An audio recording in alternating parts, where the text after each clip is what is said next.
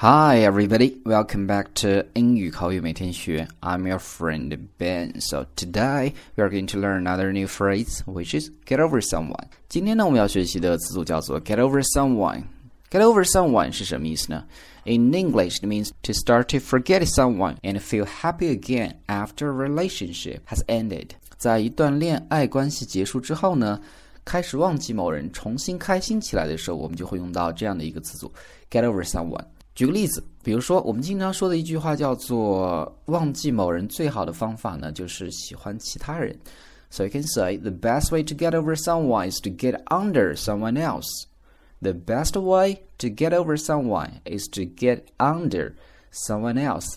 在这儿呢，get under 是和 get over 意思相反的词语，表示喜欢某人。关于 get over 这个词组呢，我们经常还会说。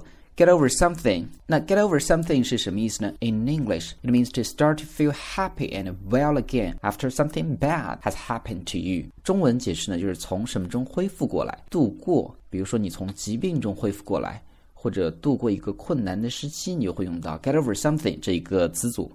Alright，我们来看两个例子。First one，比如说生病呢，一般要花好几周时间才能恢复。So you can say it can take weeks to get over an illness like that.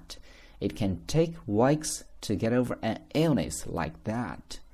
又比如说，王小二呢对将来即将到来的考试很担心，那么别人安慰他的时候呢，就会讲，Come on, just a test. Thinking about how you get over the tough difficulties in life. Exam is just a piece of cake. 加油啦，只不过是一个测试而已。你想想，在生活中你是怎么度过这些困难的？这样一来的话，考试其实只是小菜一碟啦。Come on, just a test. Thinking about how you get over the tough difficulties in life. Exam is just a piece of cake. Alright, guys, so today you have to remember get over someone or get over something. 意思就是说忘掉某人，或者是度过困难，或者从一种疾病中恢复，我们就会用到 get over 这样的一个词组。So that's all for today. See you next time.